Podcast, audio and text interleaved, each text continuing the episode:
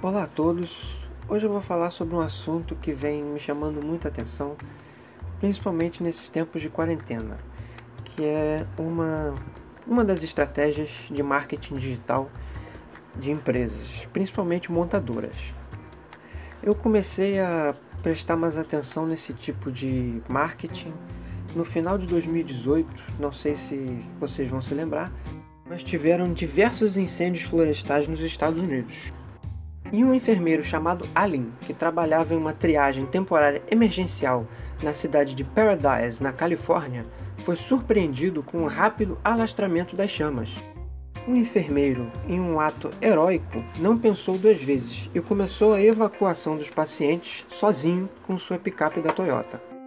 Allen fez um total de duas viagens, indo e voltando para resgatar mais pacientes. Em uma dessas viagens, ele gravou um vídeo do interior da caminhonete cercado por chamas e postou no Twitter. Ao final do resgate, Allen também fez um post no Instagram contando sua história, mostrando os danos no seu carro e marcando a Toyota dos Estados Unidos. Por sua vez, a Toyota, ao ficar sabendo desse ato heróico e também orgulhosa de seu veículo, repostou o post de Allen, Agora, mesmo sem a intenção, a Toyota tinha uma grande campanha de marketing feita por um de seus clientes. Pouco tempo depois do ocorrido, a Toyota decidiu presentear Allen com um modelo mais novo e zero quilômetro da mesma caminhonete. A partir desse acontecimento, eu comecei a perceber que algumas marcas repostavam posts de clientes seus.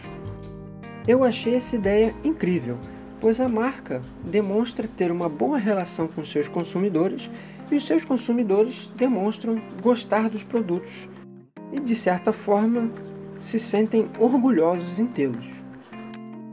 Mais recentemente, agora durante a quarentena, eu me deparo com algo muito parecido.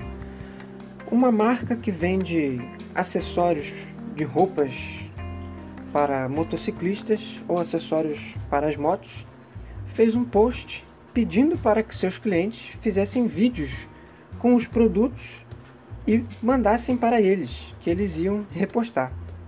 Eu acho importante frisar que muitas pessoas que não conseguem trabalhar de casa ou não trabalham em um serviço essencial acabam ficando sem atividades para fazer. Então eu acho que essa interação entre a marca e o cliente, principalmente nesse tempo que a gente vive agora, ela é muito importante e muito benéfica para ambas as partes.